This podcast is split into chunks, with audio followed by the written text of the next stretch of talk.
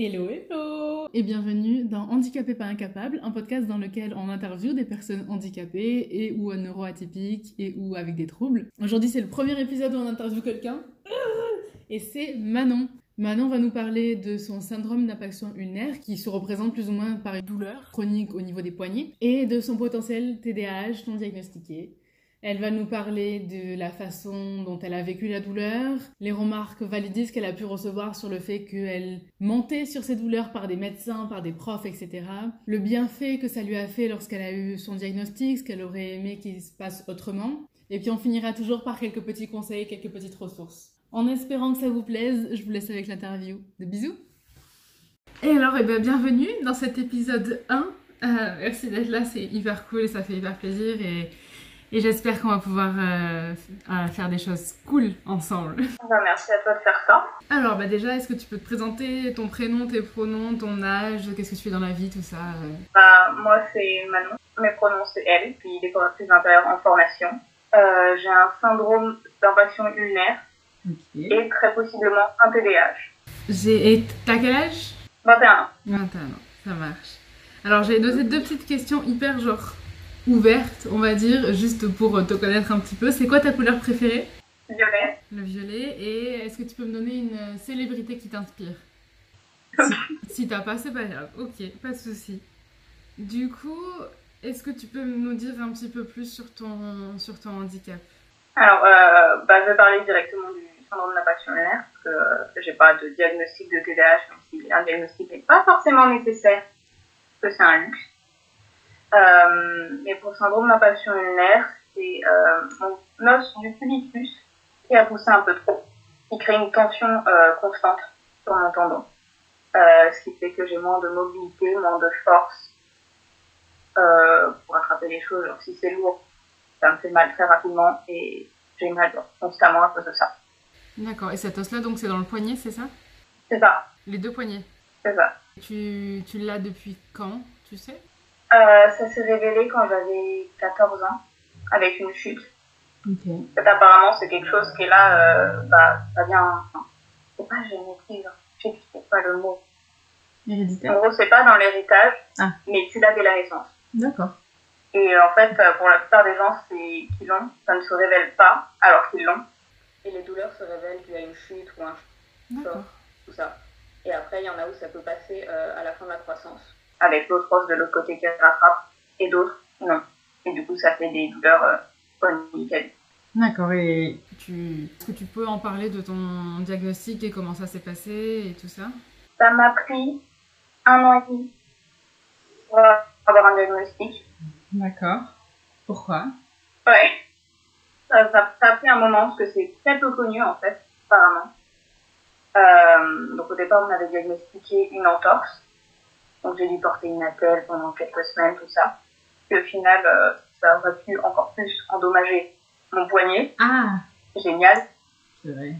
Euh, je suis allée voir pas mal de spécialistes, même des rhumatologues, des pédiatres. On m'a dit que c'était pas un truc de croissance que un petit peu quand même. Euh, j'ai vraiment vu beaucoup de médecins, fait beaucoup de tests. Il y a même des spécialistes qui m'ont dit que je mentais par rapport à mes symptômes, que je faisais ça pour avoir de l'attention ou je ne sais pas quoi. Quoi? Donc du validisme pur et dur. Oui, c'est ça. venant d'un médecin. C'est ça. Et euh, ouais, à la fin, j'en ai marre de faire pas mal de médecins euh, dans des trucs euh, publics. Donc je suis allée à... Et en un mois, c'était diagnostiqué. Alors t'es allée où? J'ai pas, j'ai pas entendu, ça a coupé à ce moment-là euh, Je crois que c'est l'Institut de la main à Paris. Ok. Et ça, a été, et ça a été diagnostiqué d'un coup, quoi c'est ça. Ah en deux rendez-vous, c'était fait. Oh là là. Et personne t'a dit, euh... personne t'a dit non, tu t'exagères ou tu fais semblant ou quoi? Non, non, là-bas, non, parce qu'apparemment, il y a beaucoup de gens qui ont galéré comme moi à avoir un diagnostic. Et eux, bah, c'est des, enfin, ils sont vraiment très spécialisés sur tout ce qui est la main et le poignet. Et du coup, bah, en, ouais, deux, deux examens, c'était fait. Oh et comment tu l'avais? C'est beaucoup plus fréquent. Ouais. Les personnes le connaissent. Ok. Et comment tu l'as vécu cette période d'attente de diagnostic? Euh, bah, C'était compliqué, enfin, déjà d'avoir des douleurs sans savoir d'où ça vient, de devoir se restreindre sur ce que je faisais parce que ça avait mal et parce que je ne savais pas si ça allait encore plus endommager, endommager mes poignets. Et en plus, bah, tout ce qu'il y avait autour, avec les gens qui me disaient que je faisais ça pour l'attention, les profs qui me mettaient la pression pour avoir un diagnostic. Je ne pouvais pas écrire un cours non plus à cause de la douleur. Mm. Donc, ouais, il y avait tout le système scolaire, plus les, bah, les gens qui étaient dans ma classe, ça, quoi. Mais oui. Et une fois que tu as eu ton diagnostic, ça t'a fait quoi? Comment tu l'as vécu ça? C'était bien, hein, parce que déjà, bah, je savais ce que j'avais. On m'a donné des conseils. Tout ça pour, pour moi, euh, que c'était les narratifs, donc pour moi que ça, c'est pas français C'est pas grave. que ça s'empire le moins vite. Et, euh, et ouais, comme ça, du coup, j'avais une diagnostic par rapport à mes profs qui ont arrêté d'un coup de dire que je faisais ça pour l'attention. Bizarrement. Parce que les profs disaient ça aussi? Et... Ah oui, oui, oui, les profs.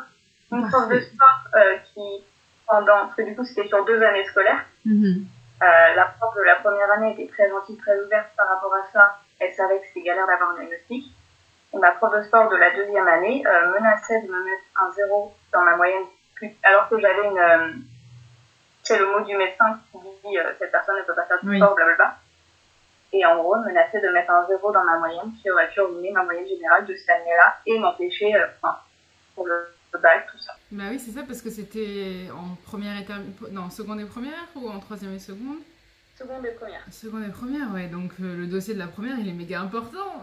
Ouais, Ah là là, ah ouais. c'est ça. Et elle menaçait de me le ruiner parce que j'avais pas de diagnostic. Et pour le TDAH, même si tu n'as pas de diagnostic, est-ce que tu veux bien nous en parler de, de toi, ton autodiagnostic, on va dire? Comment ça s'est passé? Enfin, Par où où t'as commencé? Comment t'as commencé à te poser les questions? Et maintenant, Alors pour le TDAH, euh, bah, j'en ai appris un peu plus par rapport à TikTok. oui Moi, je Voilà. connaissais même pas le mot Euh, TDAH avant TikTok.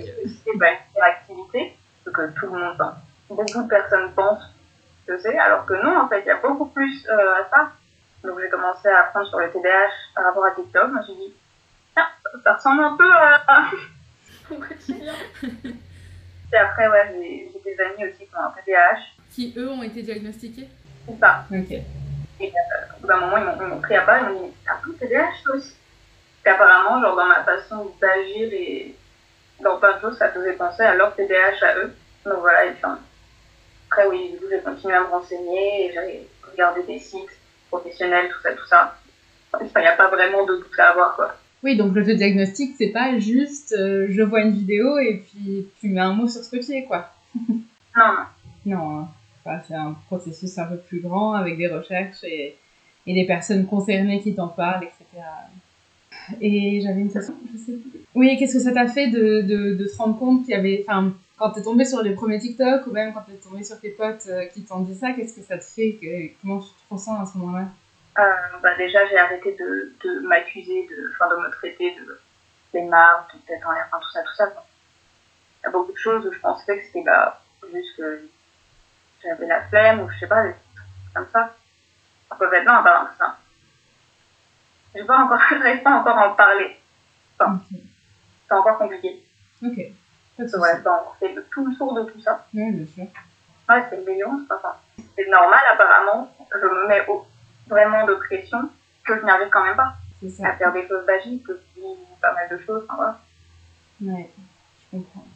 Donc là, je vais revenir sur euh, le handicap physique et le TDAH, les deux, mais du coup, comment est-ce que comment est-ce que ces handicaps-là euh, impactent ta vie de tous les jours? Est-ce que tu peux me donner des exemples Bah, pour handicap au niveau des poignets, euh, et écriture, j'ai beaucoup de mal. Alors, si par exemple, la douleur que quelqu'un peut ressentir au niveau des poignets au moment de l'écriture, au bout, au bout d'une feuille entière, en écrivant rapidement, je l'ai au bout de 4-5 lignes, en écrivant vite. Donc, euh, là, ça c'est pas ouf. Oui. Et juste pour des trucs basiques de la vie, genre porter un sac qui est lourd, je vais devoir changer de main toutes les deux minutes, que ça va me faire mal. C'est plus humide, j'ai mal au poignet directement.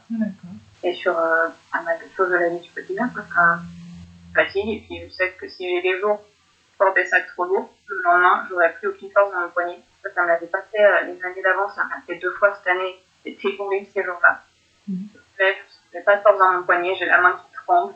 Tenir un couteau, je ne pouvais pas. Et est-ce que tu as des idées, ou si tu n'en as pas, je comprends toi tout à l'heure, mais des idées d'accommodation, de, de manière que la société pourrait, enfin, que, des choses que la société pourrait faire pour euh, te rendre la vie plus facile ou diminuer ces, ce mal-être-là? Pas vraiment là, pas encore trouvé vraiment de, de choses qui aident. Est-ce que taper sur un ordinateur par exemple euh, Taper sur un ordinateur, bah, c'est plus simple. Ça dépend des touches, mais ça va souvent. Donc euh, potentiellement, si au lycée il t'avait autorisé de prendre tes notes avec un ordinateur, ça aurait été mieux. Énormément, oui. Au hasard. mais oui, ça, ça aide beaucoup. Ça aurait beaucoup aidé. Par exemple, je sais pas si tu devais porter tes manuels et tout, mais tes manuels scolaires, si tu pouvais les laisser à l'école, pareil. Ou si tu avais un double à la maison. Est-ce que porter sur le dos aussi, ça aurait été quelque chose qui... Ça aurait pu, oui, par rapport aux poids des ouais. ouais. Euh, donc là, on va passer sur la partie euh, les gens. euh, le regard de tes proches, est-ce que, enfin, de tes proches ou des gens avec qui tu interagis dans la vie de tous les jours, est-ce qu'il a changé quand tu as eu un diagnostic? Est-ce qu'il a changé quand tu as commencé à avoir des douleurs? Est-ce que... Euh, bah, ça dépend pour certains. Ça a surtout changé au niveau de l'éducation. Voilà. Euh, parce que du coup, bah, il y avait le diagnostic, on ne pouvait plus me dire que non, c'est faux, ça. Sinon, par rapport à mes proches, pas, ils m'aident avec certains trucs euh, basiques, donc se servir de l'eau si c'est trop lourd pour moi, ils le font. Euh, et puis, non, pour la plupart, ils ne savent pas ce handicap. Bah, il n'est pas visible. Et du coup, quand les gens l'apprennent, bah, ils sont surpris. Mmh. N'importe qui peut avoir un handicap. C'est sûr. ça se voit pas comme ça, il n'est pas marqué. Oui, les, gens, les gens vraiment du, euh, du handicap visible. Alors que oui, il y en a qui visibles et d'autres qui ne le sont pas et c'est pas parce que c'est pas visible qu'il y en a pas. Exactement. je suis totalement d'accord et c'est pour ça que je trouve ça important de faire ces, ces interviews-là. Ensuite, ah, donc c'est dans, toujours dans la partie sur les gens, est-ce que qu'est-ce que tu peux me dire sur la représentation de ton handicap dans les médias? Il y en a pas. c'est bien ce que je me disais. Hein il y en a peut-être un petit peu sur l'hyperactivité, mais que cette partie-là chez les j'ai les enfants, garçons qui courent partout. Oui. Mais c'est tout. Ah, sur la douleur chronique. C'est que... que les gens pensent que c'est juste une hyperactivité, quoi. C'est ça. Est-ce que tu connais un petit peu ce qui se passe? C'est ok si tu connais pas du tout, c'est vraiment. Enfin, c'est juste si jamais tu connais, ça, ça te permet d'en parler euh, de ce qui se passe au niveau des handicaps que tu as ou des handicaps en général au niveau de la politique? Euh, bah, ce que je sais, c'est qu'avec le handicap que j'ai, j'ai pas le droit d'aide, ni rien. D'accord. Parce que ça peut m'handicaper dans pas mal de métiers. Ah bah oui, pas pouvoir écrire en effet. Moi, il y a plein de métiers qu'ils pourraient pas faire. Il n'y a aucune aide là-dessus.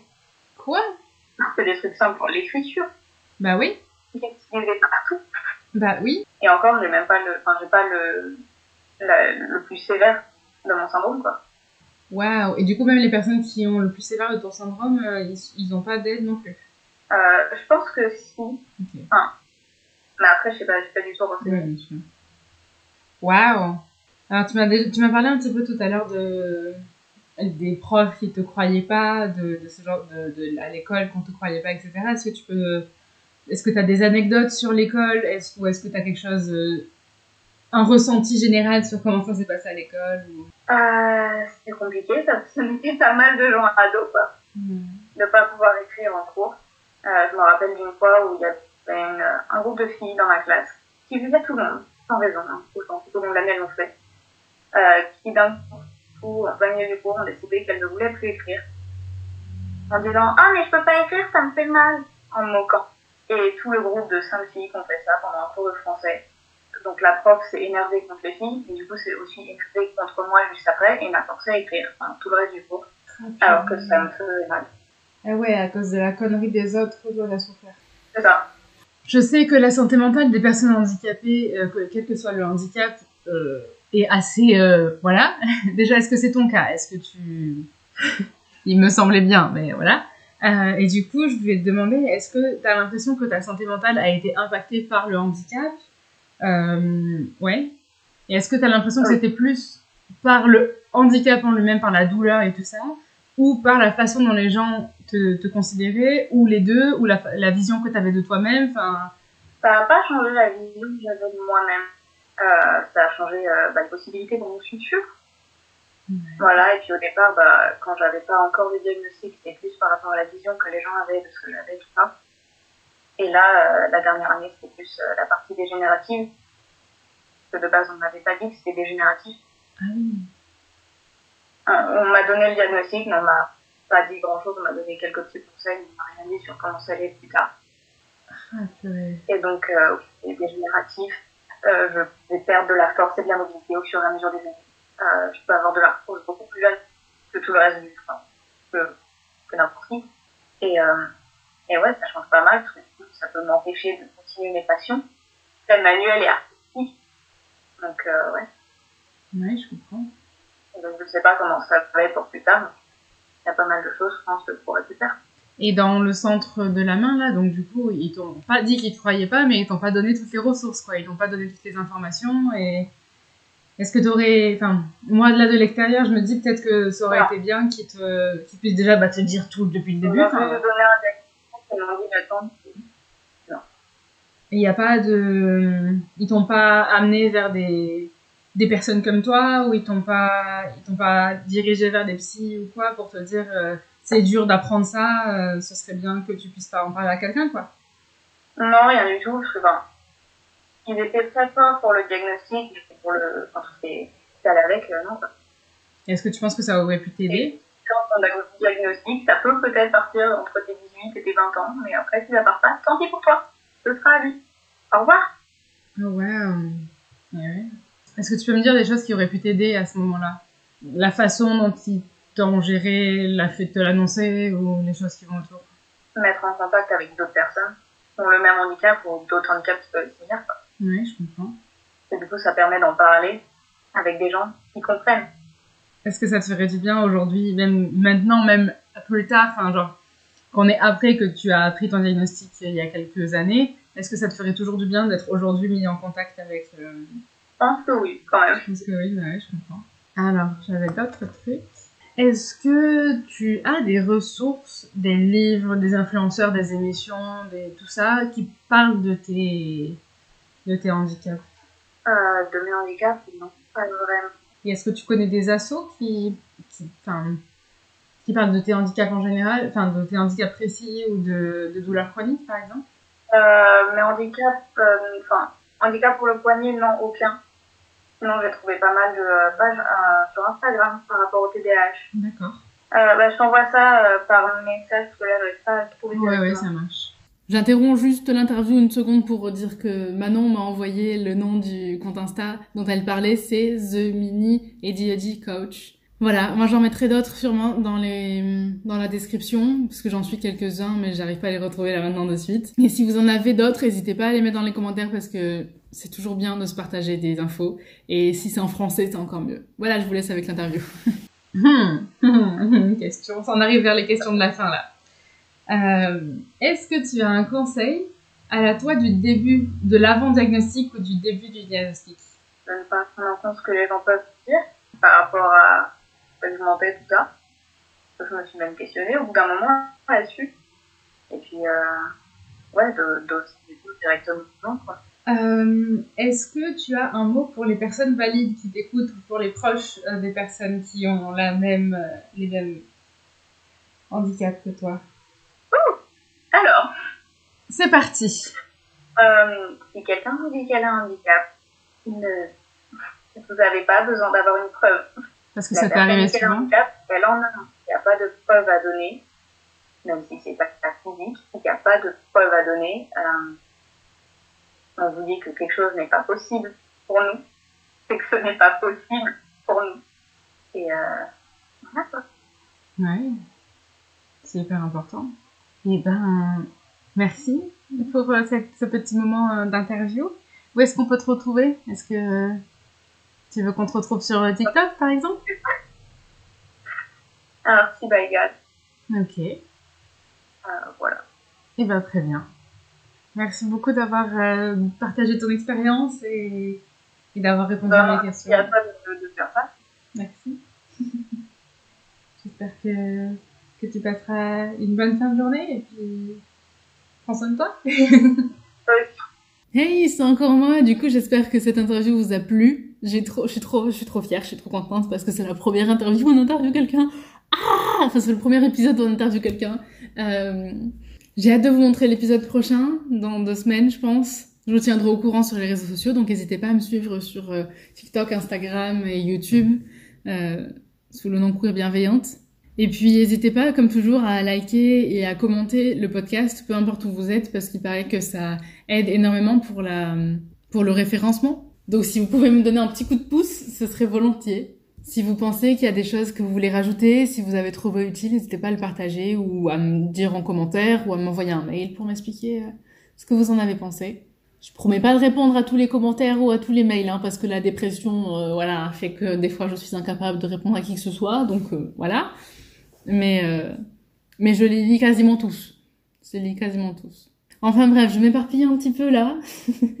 On se retrouve la prochaine fois pour un épisode sur une autre douleur chronique, une dépression et de l'anxiété. Ouais, il y a du lourd dans ce sujet-là. Allez, prends soin de toi, oublie pas de prendre tes médicaments, bois de l'eau, et mange un bout parce que ton corps il a besoin d'énergie. Des bisous